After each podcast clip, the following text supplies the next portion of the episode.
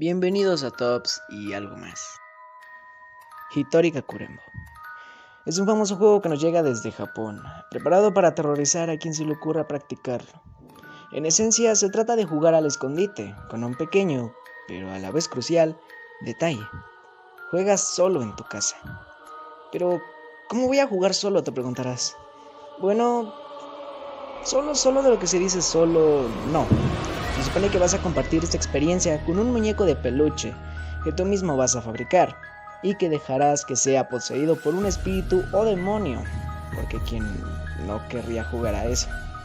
Algunos aconsejan que antes de jugar saques a tus mascotas de casa.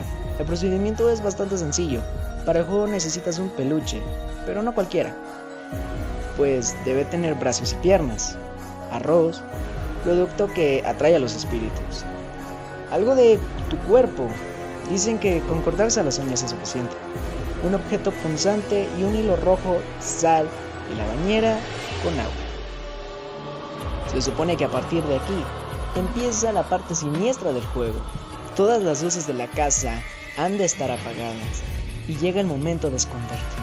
Cuenta hasta 10 y dirígete al baño con el objeto punzante que deberás clavarle al muñeco a la vez que dices te encontré, ahora es tu turno y di el del muñeco.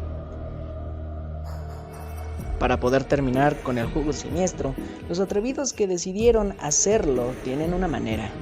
Y es salir del escondite, encontrar al muñeco, beber el agua con sal y escupírsela al muñeco. Cerrar los ojos y decir, he ganado.